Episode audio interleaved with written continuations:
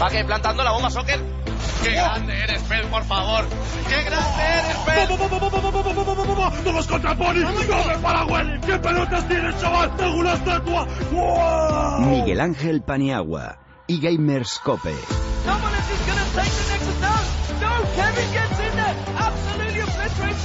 Boy boy grabs him back. And he won it. I do not believe. He's out of ammo. A knife is out. What's happening? Blusher. He's getting stabbed. He goes down. Ricky. He drops Blusher. It's going to be a 2v2. No bomb planet everybody. Hola amigos, bienvenidos al futuro y el futuro es ahora. Soy Miguel Ángel Paniagua y este es el segundo episodio de eGamers Cope, show pionero sobre deportes electrónicos en una radio generalista. Os invito a todos a esta grieta azul del invocador en la cadena Cope para embarcarnos juntos en la nave que nos transportará durante aproximadamente 60 minutos en un viaje apasionante alrededor del mundo de los eSports. En los mandos técnicos está don Antonio Bravo. ¿Qué tal, don Antonio? Aquí estamos, aprendiendo. Y a mi lado, como siempre, está Luis Millán, que es el alma de este show, el hombre pendiente de todo, persona que está permanentemente en contacto con vosotros a través de las redes sociales. ¿Qué tal, querido Luis? Bien, la verdad es que no me puedo quejar, ha sido una gran semana, así que con ganas ya de que llegara el miércoles. Ha sido cortito, ya que grabamos en jueves y de jueves a miércoles la espera ha sido menor, así que Se con hace más muchas corto, ganas sí. se hace más corto. Y, y nada, eh, segundo programa oficial, tercero en la cuenta de lo que llevamos y de momento muy contento. Y la gente respondiendo bien. ¿no? La gente, la verdad, que respondiendo bien de momento. Muy bien, pues póngame Windfall, The Fat Rat.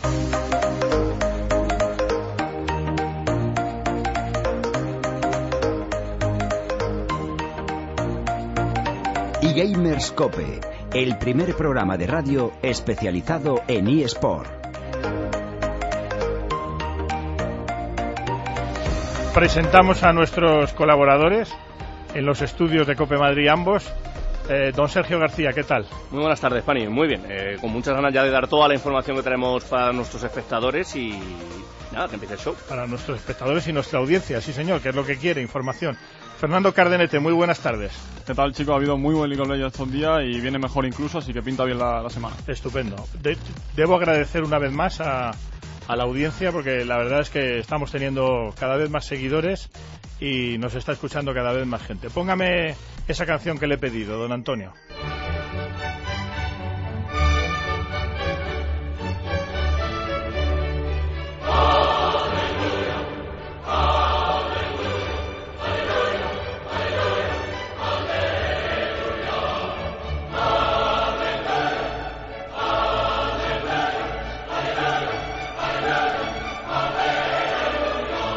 Y con esta banda sonora tan apropiada para la cadena Cope, damos la bienvenida a nuestro tercer colaborador, el, el experto que va a completar este Dream Team de colaboradores en el mundo de los eSports. Cope Barcelona, Ibai Llanos, muy buenas tardes. Hola, muy buenas tardes chicos, eh, ¿qué tal estáis? Bueno, yo no sé si, si experto, pero vengo a hacer lo que, lo que pueda, ¿no? Ya sabes que yo todavía soy muy joven, pa- Paniagua. Muy joven, que- pero, Tengo que aprender. pero bueno, eres eh, el caster por excelencia de la LVP.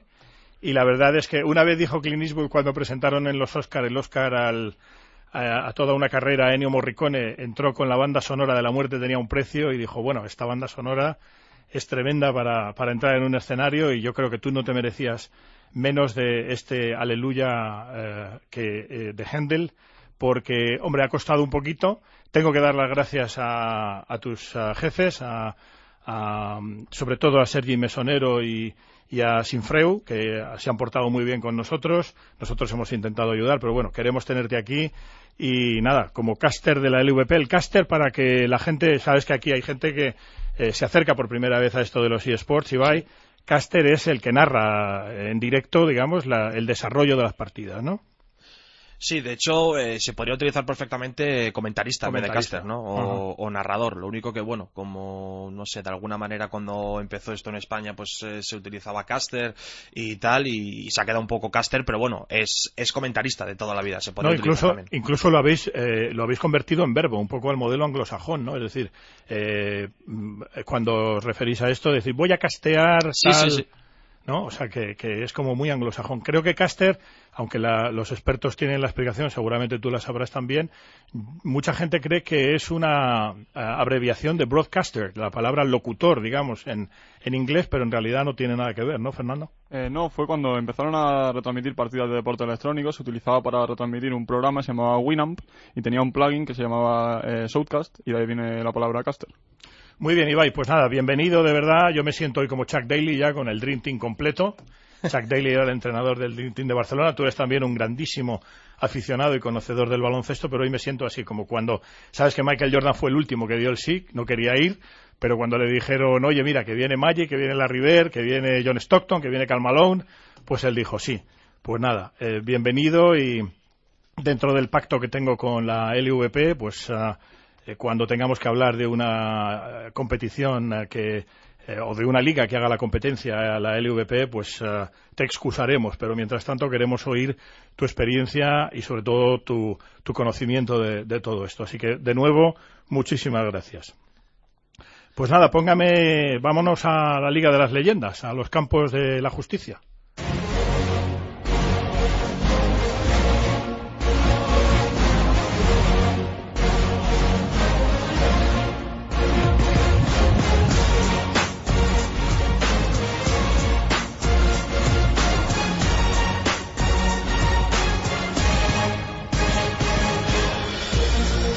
Muy bien, y en los campos de la justicia de la League of Legends hemos tenido a la propia liga, la LVP, hemos tenido ya a un protagonista jugador, a Sergi Madrigal, eh, de la Rock Army, y ahora nos toca hablar con un entrenador, un entrenador que está en Asturias, buena tierra, Pablo Menéndez, que es entrenador del equipo Penguins. Pablo, ¿qué tal? Buenas tardes.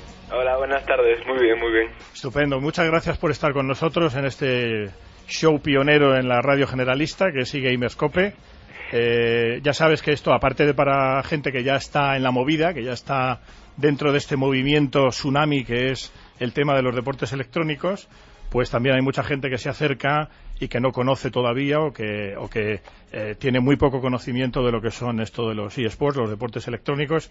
Yo me permito el lujo de erigirme un poco en su voz, con lo cual algunas de las preguntas que yo te haga serán muy básicas, pero luego ya nuestros tres grandes expertos, tanto Ibai como Fernando como Sergio, pues te preguntarán si quieres algo más concreto. Perfecto. Muchas gracias por estar con nosotros. Oye, eh, primero de todo te quiero citar una frase que decía, yo soy muy fan de Vince Lombardi, que era un gran entrenador de fútbol, eh, eh, y él decía que entrenar es llevar a un jugador a unas cotas donde el propio jugador no puede llegar él mismo, ¿no? Eh, ¿Esto es aplicable también para eSports? En parte sí, en parte sí, porque muchas veces el potencial que tiene un propio jugador, eh, él mismo no es consciente de lo que puede llegar a hacer. Básicamente porque no sabe, eh, sobre todo en, en mi caso, en a estos niveles, muchas veces eh, hay un problema entre lo que es el juego competitivo en realidad con el competitivo del juego. Y me explico. Eh, la liga en sí es muy diferente a, a cómo se juega el juego en realidad en eh, el diario. ¿sabes? Sí, sí, sí, te entiendo. Hmm. Entonces, eh, cuando un jugador llega a mis manos y es un jugador que no está muy acostumbrado a, a la escena competitiva, sí que hay muchas cosas que él no, no es capaz de, de hacer sin, sin unas pautas. Comete unos errores de los que en realidad deberían cometer, sobre todo eso. Entiendo. Oye, ¿y cuál es tu background? Es decir, ¿cuál es tu, ¿cuáles son tus antecedentes como, como entrenador, particularmente, lógicamente, en el mundo de los, de los eSports? Bien, pues yo empecé hace ya cuatro años, casi cinco, con pequeños equipitos de, de mis amigos. A mí me gustaba mucho el juego, pero la conexión que tenía en casa no me daba para jugar. Entonces yo me dedicaba a hacer coaching a, a mis amigos y demás. Y poco a poco pues fui metiéndome en foros, buscando organizaciones, demás, hasta que hace ya bastante tiempo, casi dos, tres años, sí que entré en una organización que era buena a nivel español, que se llamaba Suma Gigi, que ahora ya creo que no existe. Y ahí ya empecé un poco a, a tener contacto con lo que con lo que en realidad soy hoy. Después de Suma Gigi estuve buscando más proyectos, más proyectos, y justamente cuando estaba a punto de dejarlo por imposible, de poder dedicarme a esto de los videojuegos, me llegó una oferta de Marco, de- del jefe que tengo yo ahora, que quería montar a un equipo academia, que si estaba disponible, y yo obviamente dije que sí. Aquí tienes que agarrarte, cuando estás empezando en esto, tienes que agarrarte a, a todo lo que te llega. Claro, claro. Entonces, eh, esa oferta era para mí era buena. Eh, tenía un equipo de jugadores que, que- con los que podía trabajar sin presión, cosa que es muy importante. Que tú no tienes ningún tipo de metas, solo que ellos mejoren y que y que sean cuando acabe tu el tiempo que te dan, los seis meses, por ejemplo, que esos jugadores sean mejores. Vieron que mi trabajo era bueno, me dieron otros seis meses. Esos seis meses mi trabajo fue mejor todavía y hace cuatro meses pues me dieron la oportunidad de, de tomar las riendas del primer equipo y, y aquí estoy, la Muy bien. Fenomenal. Oye, y ah, cuéntame, eh, te pregunto ahora por técnicas de entrenamiento, no táctica, eh, sino técnicas de entrenamiento, al igual que existen en el deporte convencional. Eh, ¿Cuántas o, o qué clase de, de técnicas de entrenamiento tenéis en, en, en eSports y más concretamente en tu campo, que es League of Legends? Bien, pues en el League of Legends eh, es muy distinto, sobre todo si, si tú puedes convivir con ellos y tener una casa, como lo hacemos nosotros, que esto eh, mm, y por el medio online. Entonces, por el medio online tenemos dos maneras de trabajar. La primera, haciendo una charla teórica de los objetivos que queremos para esta semana, de los objetivos que queremos para estas partidas, y luego exponerlos en las horas de entrenamiento que nosotros tenemos. Con, después de esas horas hacemos un, un baremo de qué ha salido bien, qué ha salido mal, qué vale, qué no vale, qué hacemos bien, qué hacemos mal, y al día siguiente se trata de, de mejorar. ¿Esto cómo lo hacemos? Esto lo hacemos sobre todo mm, buscando las partidas de esta semana. Por ejemplo, la próxima semana nos toca contra G2, pues lo que estimemos oportuno que tenemos que hacer contra G2 para ganarles, lo cogemos hoy, hoy lo estudiamos, hoy le damos una vuelta de tuerca para encontrar lo mejor que, cómo podemos aplicarlo nosotros para, para ganar y eso lo entrenamos a partir de hoy ya, durante toda la semana.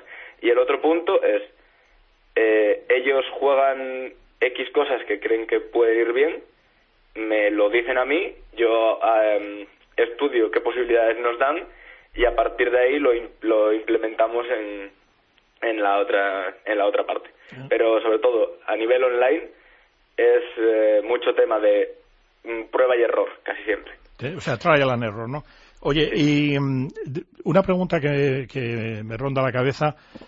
En el deporte convencional, los jugadores, los deportistas, digamos, están expuestos, en el buen sentido, a, lo que es el entrenamiento, a lo que es la figura del entrenador desde muy temprano en sus carreras. Es decir, un jugador de fútbol o un jugador de baloncesto, pues normalmente empieza desde benjamines o desde alevines. Eh, entiendo que en eSports, eh, por lo que me habéis ido explicando a lo largo de estos programas y lo que yo he ido aprendiendo, eh, muchos jugadores vienen, digamos, de, pues de jugar a un nivel, aunque se juega colectivo 5 contra 5, pero desde su casa, online, colectivo. ¿Y, cómo, aceptan los, este tipo de jugadores eh, la cultura de tener un- una figura de head coach, una figura de entrenador principal? A ver, yo también vengo de los deportes tradicionales y desde el principio, cuanto más va creciendo esto, cuando pasan los años, eh, la gente se va dando más cuenta de que somos útiles. Al principio era muy complicado hacerse escuchar, como quien dice. Eh, al principio muchos jugadores ni te tienen en cuenta ni nada. Tú eres la, la figura que tiene que imponer un poco de respeto. Pero sí que con, cuando han pasado los años y sobre todo si tú eres válido y si tú tienes unos conocimientos del juego que, que puedes demostrar y que puedes explicarlo de, una manera que, que ellos entiendan, que eso es muy importante, que tú sepas transmitir lo que quieres hacer, eh, ya no vas teniendo problemas. De hecho, desde hace ya casi año y pico que no tengo problemas con casi ningún jugador por, es- por este tema. Sí que hace tiempo sí que se notaba que la figura de autoridad de un entrenador eh, era como una pantomima, pero cada vez menos, la verdad. Muy bien. Oye, y ya, ya que has sacado tú el tema además y me has especificado que vuestro equipo Penguins eh, trabaja online, hay una ventaja de aquellos equipos que tienen, eh, bueno, el término me lo sé en inglés, pero eh, lo que es la team house, ¿no? La, la casa del equipo. la gaming house. La gaming house. Eh, hay un, eh, el equipo que tiene una gaming house tiene ventajas sobre los que trabajáis online. Yo tengo una teoría que es muy mía, ¿vale? Y es que si un equipo en Gaming House hace 30 partidas, yo desde casa online voy a tener que hacer 60. Porque las cosas que ellos se puedan decir allí con, todo el lenguaje no verbal, con todas, eh, todas las herramientas que ellos van a tener en una casa, yo desde la mía no voy a poder enseñarles ni un 30%. Entonces, eh, yo sería partidario de que cuando se llevase, se llegase a un nivel, todos los equipos tengan gaming house. Eh, sé que no es posible, sobre todo porque económicamente es un desembolso muy muy grande, pero sí que creo que una gaming house ayuda muchísimo a un equipo a crecer, tanto eh, profesionalmente como, como, como, como equipo en general. Muy bien. Yo por mi parte tengo una última pregunta y luego ya te dejo en manos de los expertos literalmente. Eh, el modelo coreano, que es eh, el modelo, digamos, es la NBA de la League of Legends, ¿no? Pudiéramos decir dónde están los mejores jugadores. El modelo coreano habla, eh, esto además lo, lo, he investigado, ¿no? De eh, jugadores que entrenan unas 10 horas al día, ¿no? Eh, obviamente eso es exactamente igual que en la educación. En la educación son muy buenos, pero porque a los niños los machacan y luego sacan unas notas estupendas en el PISA, ¿no? En, ese, en esa prueba de, actitud.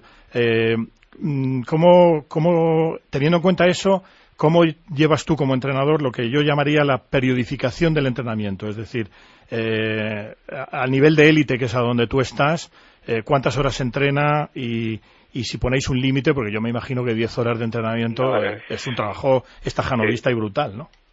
Eh, a ver, aquí hay que matizar un poco. Estamos en la élite, pero somos semiprofesionales, casi todos en este club. Yo por la mañana estudio, si tengo que ayudar en casa tengo que ayudar. Muchos de mis jugadores están yendo a la universidad, eh, algunos están yendo al colegio todavía, como es el caso de Cronos, y no se les puede pedir 10 horas, es imposible pedirles 10 horas, ¿vale? Entonces, ¿qué hacemos? Eh, a mí sobre todo me gusta que se entrene como se juegue. Entonces, buscamos eh, grupos de entrenamiento de máximo de máximo cinco horas diarias, mínimo tres, que ellos tengan los horarios abiertos. Y me explico, cuando ellos estén todos en casa y lleguen de clase, se les dejen X horas para relajarse, para jugar sus partidas clasificatorias, para que ellos eh, calienten para el entrenamiento, como, como quien dice. Y luego sí que las horas de entrenamiento son tres horas, que hay que estar a tope y que yo pido que se esté a tope. El, el, eh, esto ya desde un punto de vista de un club eh, élite son muy pocas horas, ¿sabes? Claro. Pero en formato online y con una con un equipo que, que es lo que te digo, los jugadores no todavía no pueden vivir de esto al 100%, Ujú. eh, no se puede pedir mucho más. Muy bien, ah, Pablo. Pues te dejo ahora en manos de, en las buenas manos de los expertos que te van a preguntar ah, más concretamente, ¿vale? Muchísimas gracias por tus respuestas. Muchísimas gracias. Te dejo con Fernando. Venga. Eh, ¿Qué tal, Pablo? Te quería preguntar porque eh, hay entrenadores en la Superliga Orange que son más conocidos, quizás porque el equipo tiene un poco más de seguidores o simplemente porque se le dan más bombo, como puede ser Ronchas, Pochipo Midama. Pero siempre se ha hablado muy bien del cuerpo técnico de Penguins, eh, de, de Penguins ahora. Y el otro día escuchaba entrenadores como Losan eh, o gente como Bondal decir incluso que eras el mejor entrenador de la Superliga Orange.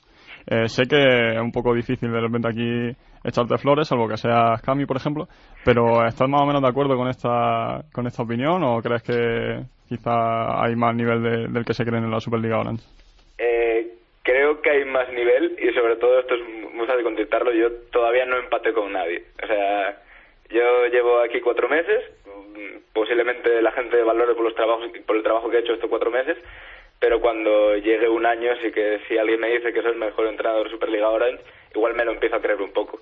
Pero ahora mismo hay gente que tiene más experiencia, gente que tiene mucho más recorrido, gente que, ahora mismo puede decir que, que ha estado en unos proyectos mucho más grandes de los que yo he estado y no creo que sea el mejor entrenador de Superliga Orange, la verdad. Sergio. Bueno, una, una pregunta, Pablo, que también eh, a mí me va a venir bien seguramente la respuesta, pero a, nuestra audiencia al 100%. Eh, fuera de los horarios de entreno, ¿hasta qué punto controlas un poco las rutinas de tus jugadores? O sea, ¿intentas estar al tanto de que no se acuesten muy tarde, de que tengan un horario un poco organizado y controlado, todo ese tipo de cosas? ¿O simplemente tú que estén a la hora de entrenamiento, que estén al 100% y, y luego ya te da igual. ¿Cómo, ¿Cómo controlas tú eso? ¿Hasta qué punto tienes tu incidencia en su rutina? Ahí sí que tanto yo como el manager, que es el, es el que está un poco más encargado de los chicos en general, eh, sí que somos un poco pesados y sí que intentamos que los chicos lleven una rutina sana, que, den, que tengan horas de día para hacerlo todo, que es muy importante, que no solo se dediquen a estudiar y a, y a jugar porque quieras que no te, te acabarás quemando. Y ahí sí que en Unaso, que es el manager somos un poquito pesados y sí que, por ejemplo, si vemos a uno que está jugando arranques a las 5 de la mañana y que luego no da señales de vida hasta las 6 del día siguiente, pues sí que, oye, eh, que vaya horarios que tienes, no bajete. Porque luego el problema no solo viene ahí, sino que cuando vienes a un evento presencial, cuando tienes que levantarte a las 9 de la mañana a hacerte fotos, si tienes un horario eh, hecho pedazos, eh, no, eres una, no eres una persona eficiente para nada, ni, ni para ti misma. O sea, vas a estar mm, mal. Como, vamos. Ibai, Hola Pablo, ¿qué tal? Buenas tardes. Eh, bueno, lo primero, no sé si me estoy volviendo loco, pero creo que coincidimos en un evento hace eh, bastantes meses en Zaragoza, no sé si te Sí, acuerdas, completamente donde, eh, donde yo personalmente quedé muy sorprendido por, por tu figura porque eh, te vi muy muy preparado para un torneo que no era demasiado importante y que a priori además lo veis a ganar muy fácil, ¿no? Porque eran equipos amateurs, o sea que, que en ese sentido nunca, nunca te lo había dicho, pero me quedé impresionado por, por cómo te preparaste el torneo. Y, y mi pregunta era básicamente en quién te has fijado tú o cuál es tu referente en, en cuanto a entrenadores de, de los esports, ¿no? Porque eh, mm, tú imagino que como entrenador, eh, como si fueras un jugador, eh, buscas mejorar, buscas aprender cada día más y no sé en quién te basaste para empezar en esto y no sé en quién te basas eh, hoy en día como para seguir mejorando como entrenador, ¿no? Mm, bueno, lo primero, gracias. Eh, lo más importante es que todos los días que tú trabajes o todos los días que, que tú tengas que hacer algo, lo hagas como si, si fuera el, el, trabajo más importante que fueras a hacer. Si todos los días tú llegas a tu ordenador y te pones a mirar para ahí sin intentar analizar nada y sin intentar aprender nada, estás tirando tu tiempo y a la larga el tiempo de, de la gente que está contando contigo.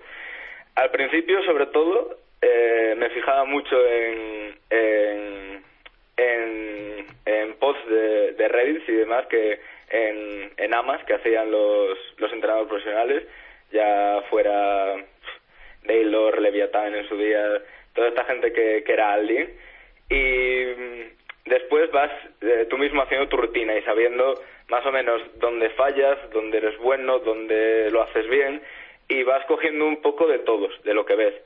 Obviamente, el, la escena coreana a la hora de, de examinar de, mm, temas teórico-tácticos es la mejor, ya mm, no solo de entrenadores, sino eh, viendo la liga sin más. Y poco a poco tienes que ir sabiendo que tú como coach tienes que tener eh, tienes que tener los conocimientos que tiene un jugador alto y tienes que tener eh, conocimientos analíticos como si fueras el mejor analista.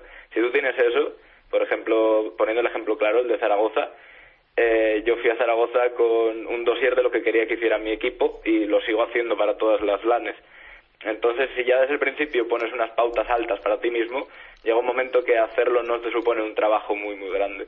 Entonces, ¿en qué me fijé? Al principio en los referentes que, que te ponía Twitch en delante, como quien dice. Y luego ya vas limando un poco lo que quieres que vas peor. Por ejemplo, el tema de los 10 bans, te puedo decir que mis jugadores, cuando empezamos a hacer 10 bans, eso era una risa, porque yo no sabía draftear con 10 bans. Era un auténtico desastre las primeras scrims. Y luego, bueno, te vas fijando, vas cogiendo de aquí de allá, vas viendo lo que tienes, el qué puntos tienes fuertes, qué puntos no los tienes, eh, cómo puedes engañar al otro equipo y acabas sacando algo que se parece a un draft decente al cabo de un mes trabajando, por ejemplo. Entonces, fijarte, fijarme en alguien como tal, creo que Taylor, la escena española, eh, creo que nos ha ayudado mucho ver que hacer las cosas bien no es tan complicado como parecía, pero así como tener a alguien un referente, creo que ninguno es muy marcado. Muy bien, Pablo. Pues eh, de verdad que ha sido un auténtico placer eh, estar contigo, tenerte aquí con nosotros. Te hemos escuchado con mucha atención. Yo particularmente he aprendido mucho y espero que la audiencia pues eh, también haya aprendido, sobre todo aquellos que, como te decía antes, no estén muy metidos en este mundo de los eSports todavía, aunque precisamente para eso estamos nosotros. Y con gente como tú yo creo que nos ayudáis muchísimo, así que mil gracias y te deseo muchísima suerte en la campaña. Muchísimas gracias y a vosotros. Un saludo. Un abrazo, Pablo. Bueno, pues vamos ahora a hablar un poquito de la Super League Orange, eh, de la LCS. Ibai, tú puedes intervenir eh, siempre que quieras y aportarnos tu conocimiento y tu sabiduría. Bueno, pues eh, esta jornada hemos tenido cuatro partidos, como, como siempre a lo largo de esta temporada. Eh, de Gila Penguins precisamente ganó Origen 2-0, eh, bastante fácil. El mejor partido de la jornada, que era Zander X3 Basconia contra Kif, yo creo que Ibai estaba de acuerdo conmigo, mm, tenía mucha expectación y los equipos no rindieron al nivel que se esperaba. Y luego el martes eh, tuvimos G2 Vodafone contra Valencia Esports, que ganó G2 2-0 también, un, poco con la sorpresa. Y a Garmi que cumplió los pronósticos y vapuleó a Giants, en mi opinión. No sé si Ibai estará de acuerdo. Eh, bueno, yo creo que los esta primera jornada de, la Superliga ahora hecho esta segunda jornada, porque al cambiar de plató como que me da la sensación que es la primera, pero es la, segunda jornada. Eh, hemos tenido partidos eh, que no han tenido ningún tipo de sentido. la serie de, Valencia contra G2 llegó a tener 111 bajas, que eso es, eso es una auténtica locura, o está muy por encima de la media de, de una partida normal.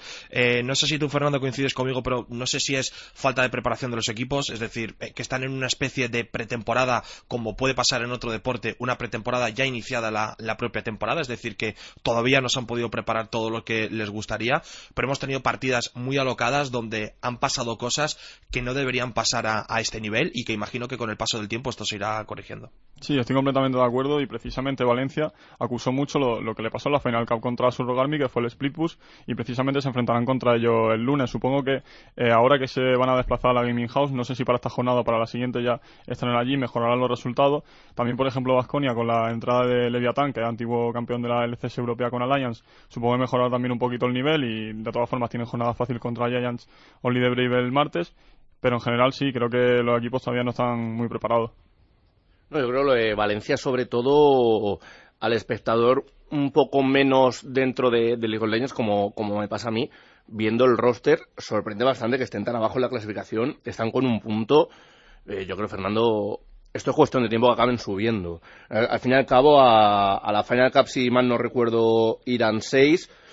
Cuatro, cuatro van cuatro. van ya? Sí. Pues a la, Final Cup irán cuatro, deben acabar entrando, pero ojito con estos inicios que luego te acaban marcando el seeding y los cruces allí al Final Cup. Sí, está bastante apretada la clasificación, sobre todo de, de cara a esa Final Cup en cuatro cuatro equipos y precisamente también de Gila Penguins, lo ha comentado Pablo, juegan contra G2, un partido que quizá eh, por nombre pasaría un poco más desapercibido en comparación con otras plantillas más potentes, pero que de momento han cojado buenos resultados y que habrá que estar también pendiente el martes a las siete y media, si no me equivoco, Ibai, eh, jugarán también estos equipos. Martes siete y media, sí.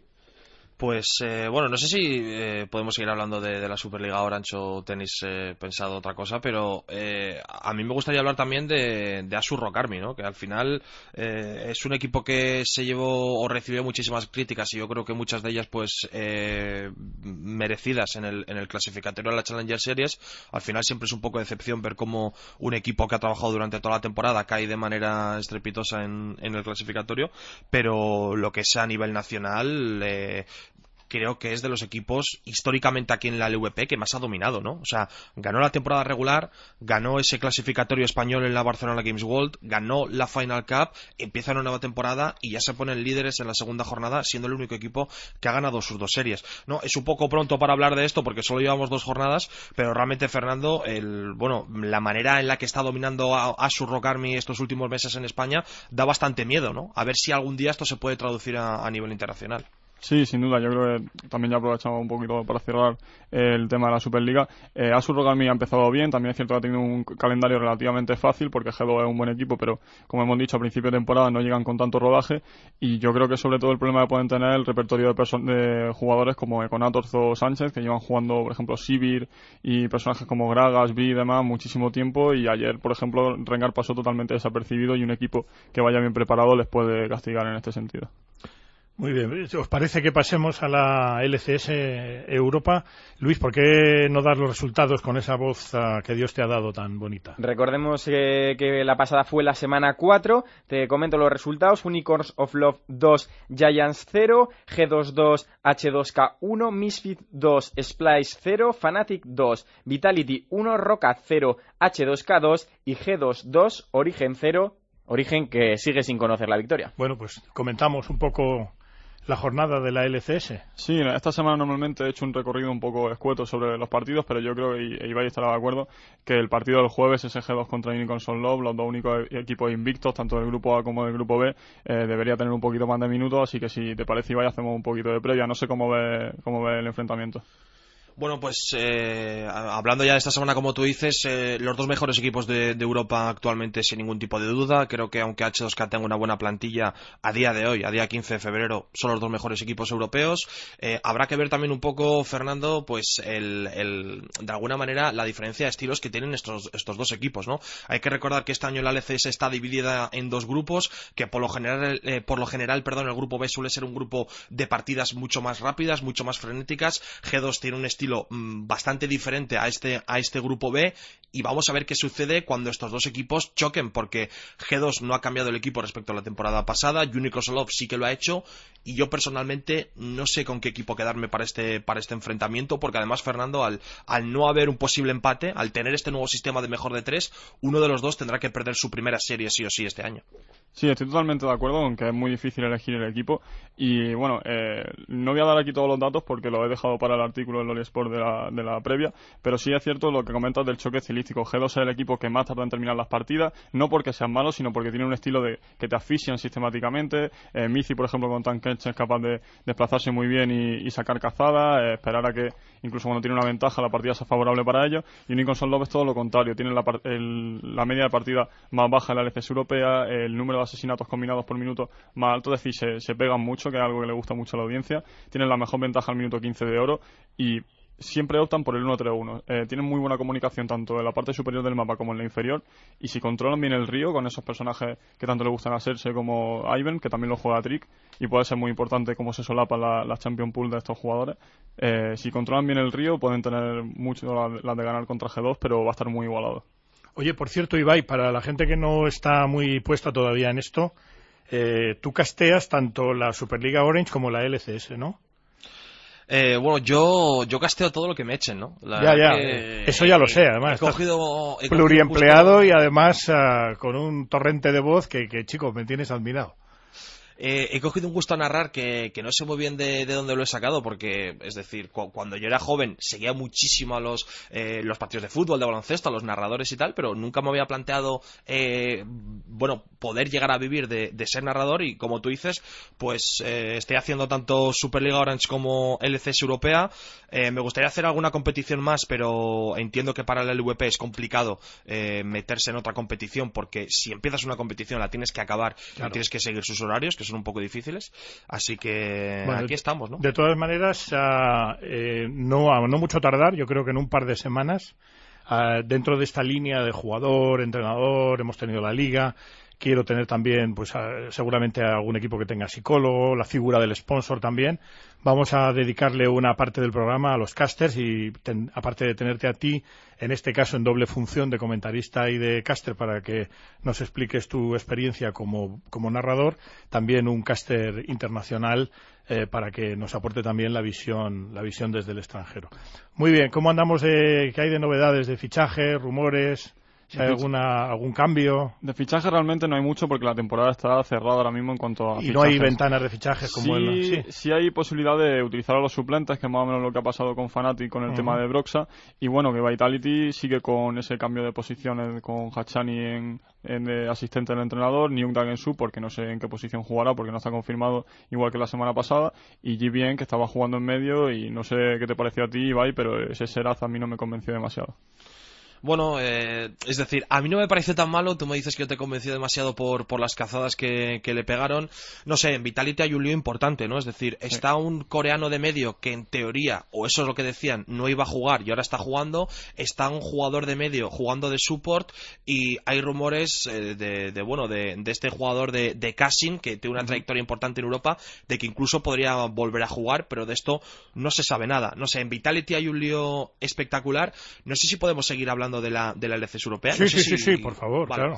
Eh, pues a, mí hablando ya de, cambios y de, y de líos, me gustaría hablar también un poco, porque yo creo que a, mucha gente le interesa, eh, del equipo de, origen, ¿no? Porque otra semana más parece que no va a haber cambios, es eh, por estadística con, bastante diferencia el peor equipo de Europa y posiblemente el peor equipo de las dos LCS. Eh, a priori, o eso es lo que sabemos, no va a haber ningún tipo de cambio. No sé qué te parece a ti, Fernando, pero esta semana juegan contra Fnatic, el equipo sigue igual y como sigan así van a hacer un récord de, de derrotas increíble. Sí, no sé ahora mismo quién tiene el récord, seguro que lo tiene alguien de, Norteamérica, equipos como Velocity y demás, pero es cierto que la temporada Origen está siendo catastrófica, los resultados no llegan, tampoco se ve una mejora individual que te dé esperanza para darle un poquito más de, tiempo, pero es que la alternativa principal es, es y tampoco, por lo que sé, quiere jugar, pero no tiene tampoco tiempo para dedicarle mucho al, equipo y contra Fnatic esta semana que juegan el sábado, no espero sinceramente ni que ganen una partida, seguirán sumando derrotas para Negion.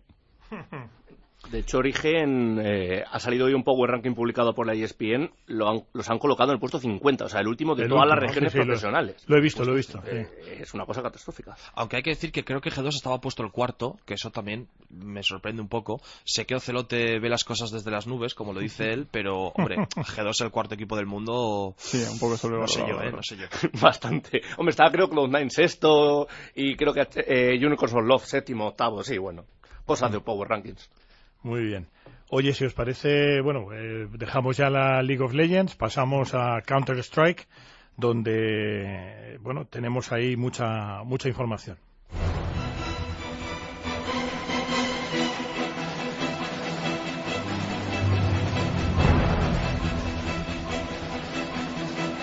eGamerscope con Miguel Ángel Paniagua.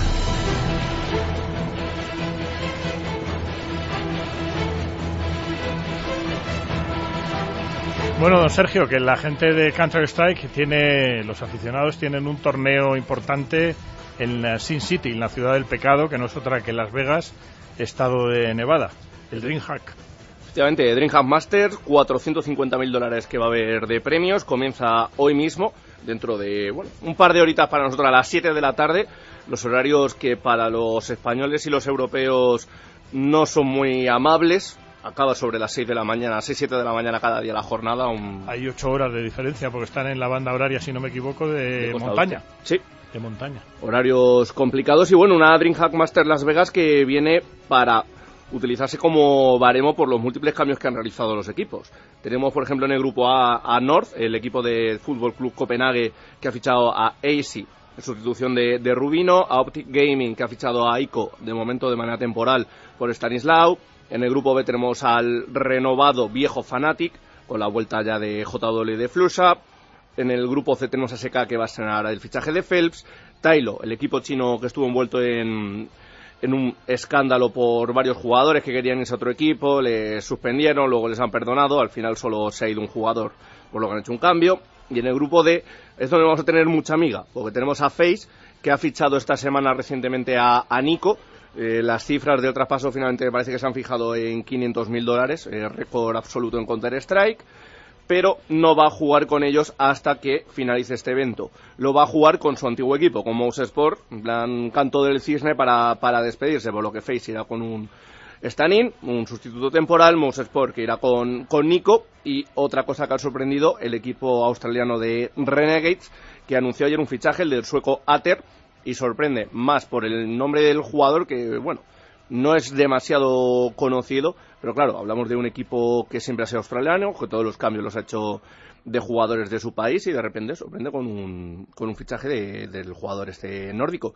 Así que sí, lleno de, de, alicientes este torneo, lo dicho, comienza hoy a las 7, acabará a eso de las 6 de la mañana de la madrugada del domingo al lunes y puro espectáculo de Counter-Strike en Las Vegas, en el MGM Gran Arena, si mal no recuerdo es el recinto. Sí, sí, ahí caben 14 o 15 mil personas mínimo, ¿eh? es donde se suele hacer algún combate de boxeo también, en el, es uno de los casinos más importantes de lo, de lo que se llama The Strip, Eh, ¿Y quién es el quién es para ti el gran gran favorito para? Pues para- tiene que estar eh, entre Astralis, Virtus Pro, Astralis, SK. los daneses otra vez, jo, pues Sí, bueno. ya se llevaron medio millón de, de Atlanta. Ha pasado tan poco tiempo que al final los favoritos de un torneo tienen que ir para, Claro, tienen para que ir al, al otro. Lo que sí que esperemos es que el que gane o el que pierda eh, vuelva con el dinero y no se lo deje en los casinos Sí. en la after party que suelen ser muy peligrosas. Puedo asegurarte que allí la tentación es, es tremenda. Bueno, ¿tenemos alguna cosa también en cuanto a rumorología, traspaso, fichajes? No, Está mismo todo parado, ¿no? está todo parado. Hemos tenido una auténtica tormenta de cambios en las semanas anteriores y, y que se ha cerrado con, con el fichaje de Nico. Así que de, de momento la cosa tranquilita. Veremos a ver si los resultados de este torneo modifican alguna plantilla más, porque lo he dicho, tenemos a Optic que el jugador es un sustituto temporal. Tenemos por ahí algún equipo que también anda con dudas en su plantilla, como puede ser NIP, como puede ser Cloud9, pero a priori ni ahora hay cambios ni debería haberlos en las próximas semanas. Y sin novedad en lo que concierne a la LVP y Counter-Strike, ¿no? Mm, hay rumores, se escuchan sirenas de que habrá que esperar a verano para saber algo. Vaya, bueno. Pues muy bien. Eh, no sé si hay algo más de Counter-Strike. eh, pues nada, póngame esa canción, don Antonio, que me gusta tanto, de Alan Walker también, que se llama Faded.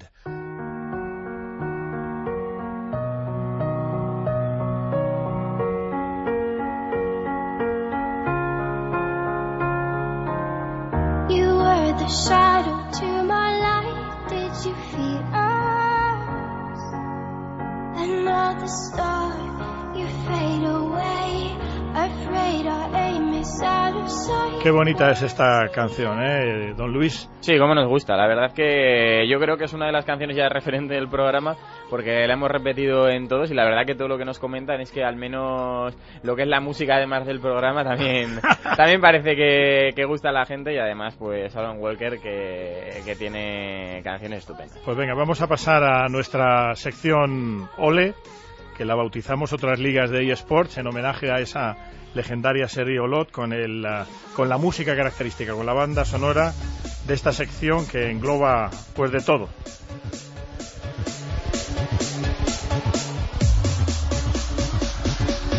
Y dentro de esas ah, otras ligas de eSports, y aparte que luego hablaremos también de COD, de Call of Duty y de otras ah, ligas, tenemos a, un- a todo un campeón de Europa eh, a- en los micrófonos de la cadena COPE.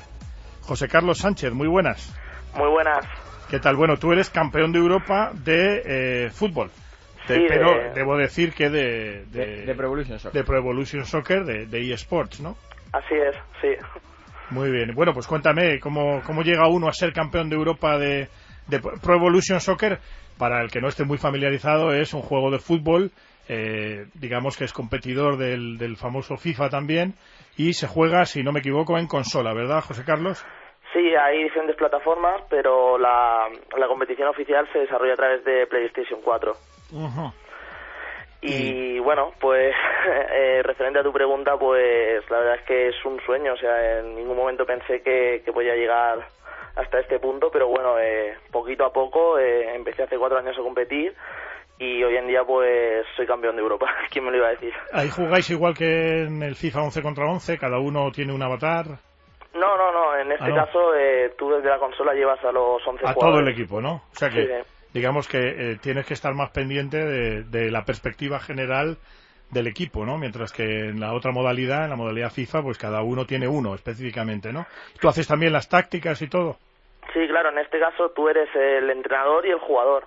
Y tanto para lo bueno como para lo malo, pues dependes de ti mismo y, y bueno, pues ya sabes que cuando te enfadas la culpa la tienes tú y cuando lo haces bien, pues la recompensa es para ti. Correcto. Oye, hablando de recompensa, aquí se gana una pasta, ¿no? 20.000 dólares ganó el amigo. ¿eh? ¿En dólares o en euros?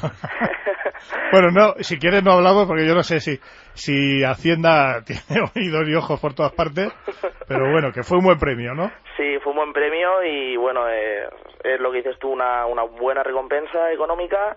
El viaje, bueno, el, el mundial, el viaje, bueno, el viaje hacia Cardiff, perdón, para, para disputar la final mundial y Es verdad, perdona, que fue en Gales, ¿no? En la capital de Gales. no, no, el, el torneo fue en Ah, el que- Camp Nou, En el Camp Nou, exacto. claro, y además eh, al quedar Ah, primero, es verdad, bueno, ya, ya, ya, lo entiendo, que vais a Gales a, al- a la máxima competición, ¿no? Eso es, los cuatro primeros nos, nos vamos a Cardiff y, y, bueno, y además el título de campeón que siempre es un, un, una gran alegría. ¿Y hay cuánta pasta hay? El campeón de, del mundo se lleva 200 mil dólares. Uf, eso, eso, ya son palabras mayores. Imagino que también para, para compartir con el equipo, ¿no? Sí. Bueno, sí, claro, negociaremos. claro, no, ellos, el equipo, estoy muy contento, me están tratando muy bien, así que seguro que, que si al final consigo ser campeón, llegaremos a, a buen puerto. Muy bien. Te quiere preguntar eh, Sergio, nuestro compañero. Sergio Hola, buenas.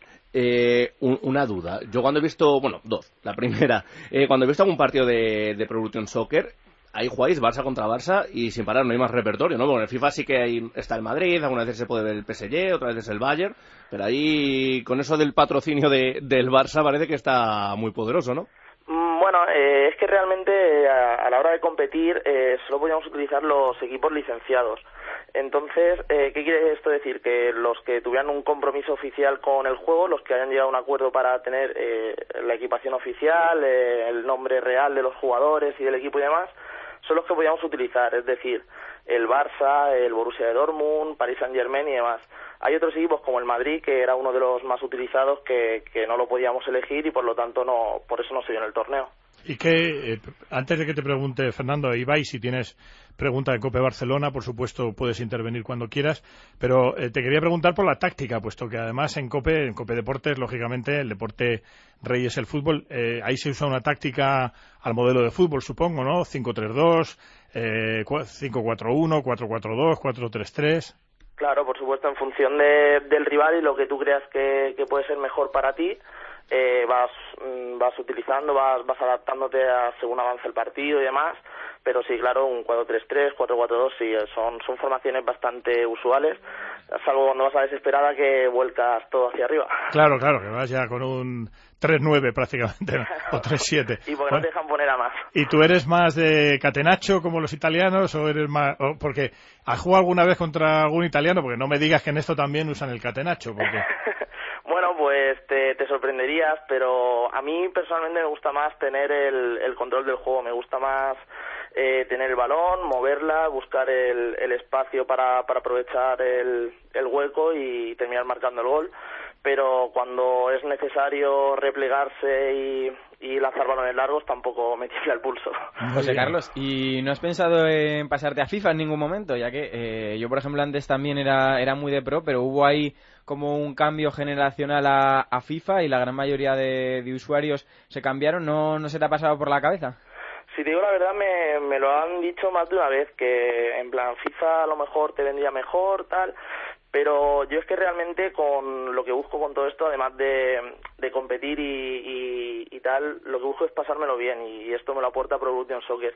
La jugabilidad del FIFA no me termina de convencer, no, no me divierto cuando lo he jugado, eh, ocasionalmente alguna vez con amigos sí que lo he probado y tal, pero, pero me quedaría con, con Pro Evolution Soccer sin duda. Cada uno tiene que estar en el nicho que cree que tiene que estar y si encima eh, te pagan bien por ello, pues mucho mejor. Te va a preguntar Fernando y repito, Ibai, en cualquier momento que quieras preguntarle, pues a, a tu disposición.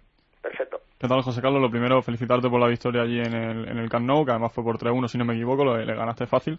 Y bueno, te quería preguntar, porque yo estuve en la FIFA Interactive World Cup de la temporada anterior en, en, Nueva York y veía mucha queja por parte de los jugadores de la infraestructura que daba EA, que no apoyaban mucho el juego. Y por lo que tengo entendido, tampoco desde Konami y demás eh, se apuesta demasiado por el Pro Evolution Soccer. Eh, ¿Cómo ves la escena también en comparación con FIFA de porque obviamente no son deportes electrónicos que estén a la altura de League of Legends, Counter Strike y demás, pero ¿qué crees que debería pasar para que crezcan más estas escenas que son todavía un poco minoritarias? Bueno, lo primero, muchas gracias por la enhorabuena. Y en referente a lo que dices, pues sí, es posible que, que los comentarios que dices sean ciertos y demás, sobre todo eh, en años anteriores. Si me preguntas por este año en especial, creo que creo que la apuesta sí que ha sido importante. El, el cambio de formato ha sido revolucionario. Eh, han pasado del premio, te estoy hablando de que el premio del campeón mundial del año pasado ascendía a 15.000 dólares o euros, no, no recuerdo exactamente, y ahora se ha convertido en 200.000 tienen socios muy fuertes como y patrocinadores como son el Fútbol Club Barcelona, la UEFA Champions League, eso mueve muchísimo dentro del mundillo y yo creo que este año sí que puede ser un punto de inflexión para que para que la plataforma de Konami y el videojuego Pro Evolution Soccer se, se desarrollen y puedan ir creciendo. Ibai, ¿tienes alguna cuestión para José Carlos? Eh, bueno, yo te quería hacer una pregunta, es una pregunta un poquito traviesa, pero eh, lo tengo que hacer. Eh, ¿En el Pro Evolution hay handicap como en el FIFA? Porque todo el mundo se queja del handicap del FIFA, es decir, hay gente que realmente cree que esto sucede. ¿En el Pro Evolution eh, también hay handicap? Bueno, eh, es la pregunta del millón, traviesa y pregunta del millón. Eh, se habla en, en Pro Evolution Soccer, se habla de lo que es el efecto Konami. Mm, ¿Existe? No. Eh, te- depende a quién le preguntes. Si estás ganando y te va bien, te dirá que no. El que está perdiendo te dirá que sí. Pero yo no, no te lo puedo asegurar al 100%. Muy bien. Eh, Fernando quería hacer un último apunte. Eh, y vaya, aprovecho que comentaba lo del handicap, ya y de paso le mando un saludo a Axel, que sé que este tema le interesa mucho. Eh, lo del handicap está demostrado, salió un, un código de- del FIFA en sí, de- del código de cómo funciona el juego, y se veía que había casi, si no recuerdo mal, un 70% de, de ventaja para el equipo que iba muy detrás, así que como integridad competitiva el juego no es que esté muy, muy empanado.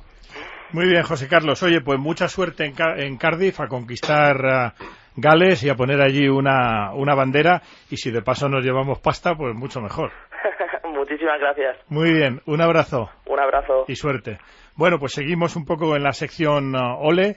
Eh, vamos a, a algunas noticias variadas. De Call of Duty, ¿querías apuntar algo, Fernando? Bueno, Call of Duty se juega hoy la, jornada, empieza. eh, tenemos la revancha de, de Giants Gaming contra Pound, que sufrió mucho Giants para ganar contra Kips. eh, salvó un poco los muebles Jaco y Method con esa jugada 3 contra 1 muy buena. Y luego juegan Monkeys contra Vasconia, que debería ser también un, un partido bastante bueno. Eh, mañana jugarían Team MRN, eh, Team MRN contra Kiev, que ya dijo el otro día Pavlovskis que Team MRN era uno de los favoritos, y precisamente Pavlovsky y Edetis jugarán contra Movistar Riders, que ya dijo que el equipo quizá no sea de tan buen nivel, eh, para cerrar la jornada el martes a las nueve y media.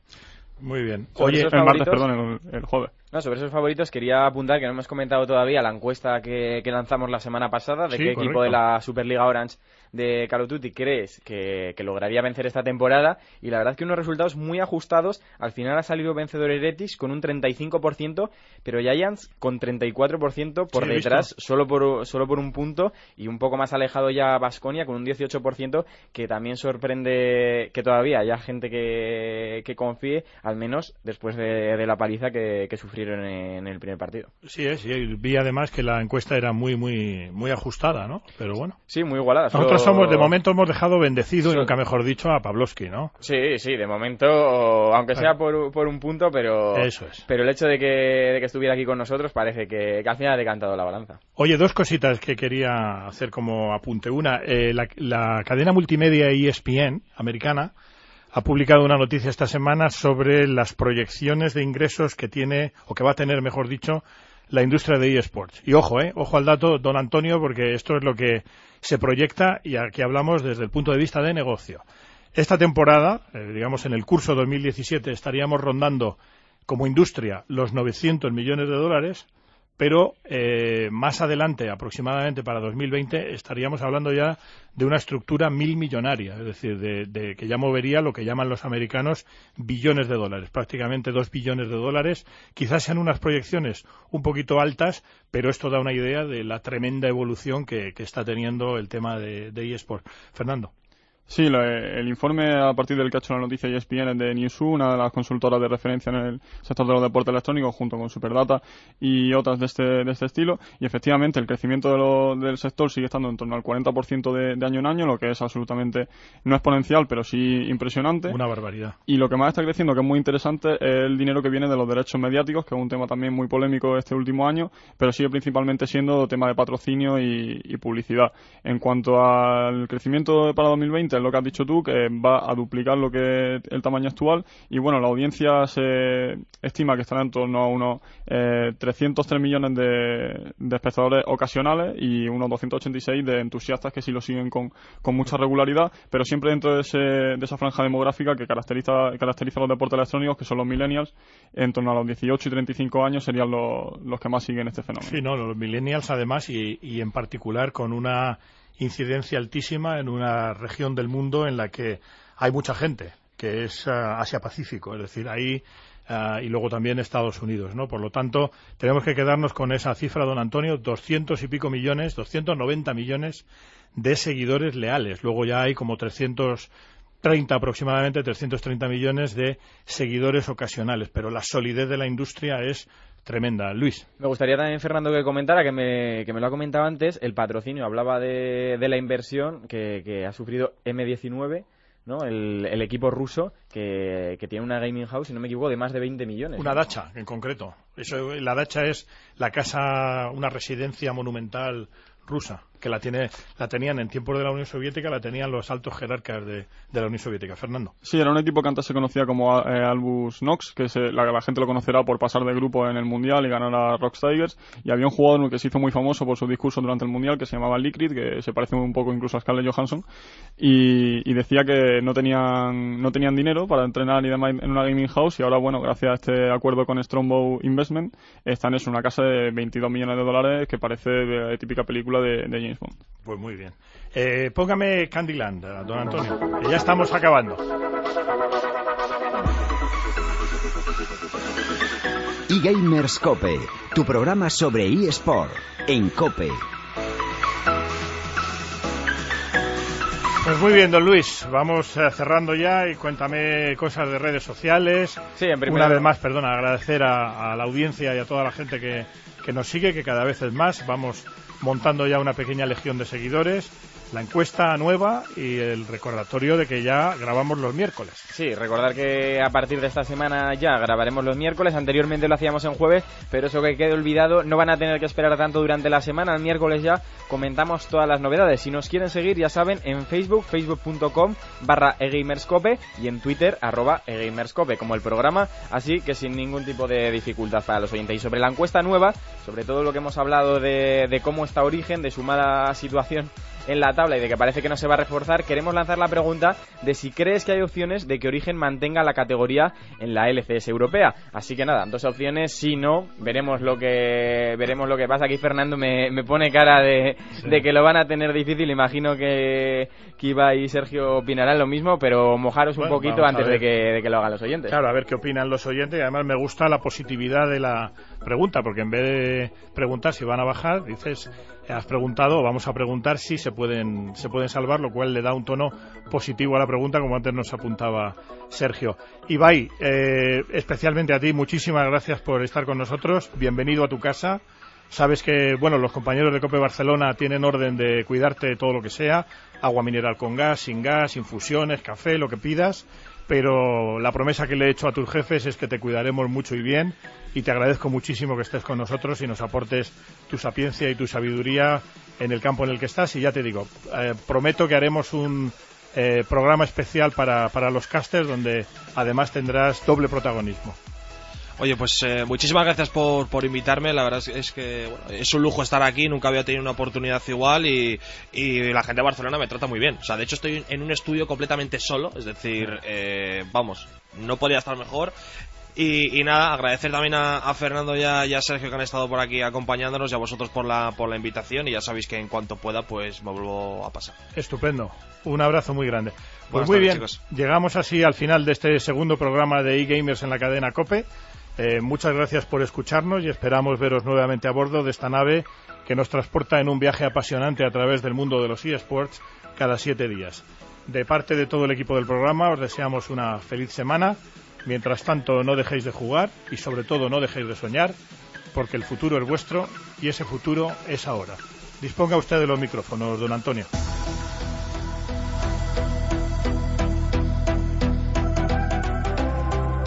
Va que plantando la bomba, Soccer. ¡Qué grande eres, Fel, por favor! ¡Qué grande eres, Fel!